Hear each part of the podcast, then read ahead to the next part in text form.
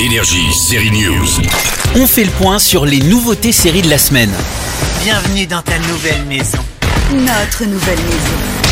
On est de retour, bébé Si Fry, Lila, Bender vous ont manqué, après 10 ans d'arrêt, Futurama a fait son retour lundi sur Disney Plus pour une onzième saison.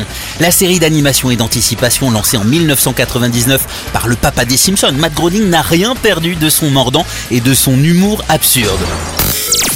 Cette semaine, sur la plateforme de Mickey, on découvre aussi la fin de la saison 2 de How I Met Your Father.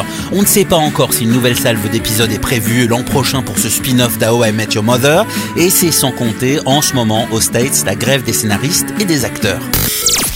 Allez, direction Netflix maintenant où la conclusion de la saison 3 de The Witcher est dispo depuis hier.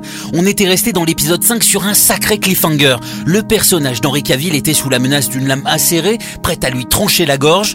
Bon, spoiler, quoi qu'il arrive, on écrasera tout de même bientôt une petite larme. L'acteur quitte la série, remplacé en saison 4 par Liam Hemsworth. On termine sur Prime Video avec un autre retour, celui de Good Omens. Me revoilà. Oui, je le vois. En enfer, une rumeur circule. Il se trame quelque chose là-haut. Sur Terre? Un peu plus haut. L'archange Gabriel a disparu.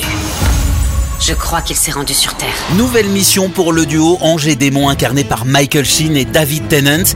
La saison 1 sortie il y a 4 ans était adaptée d'un roman. Cette fois, le réalisateur de la série, à qui l'on doit aussi sur Netflix Sandman, propose une intrigue totalement inédite et on découvre de nouveaux personnages dont le jeune démon Enon, interprété par Ty Tennant, c'est le fils de David. Les nouveaux épisodes de Good Omens sont en ligne dès aujourd'hui sur Prime Video. Énergie, série news.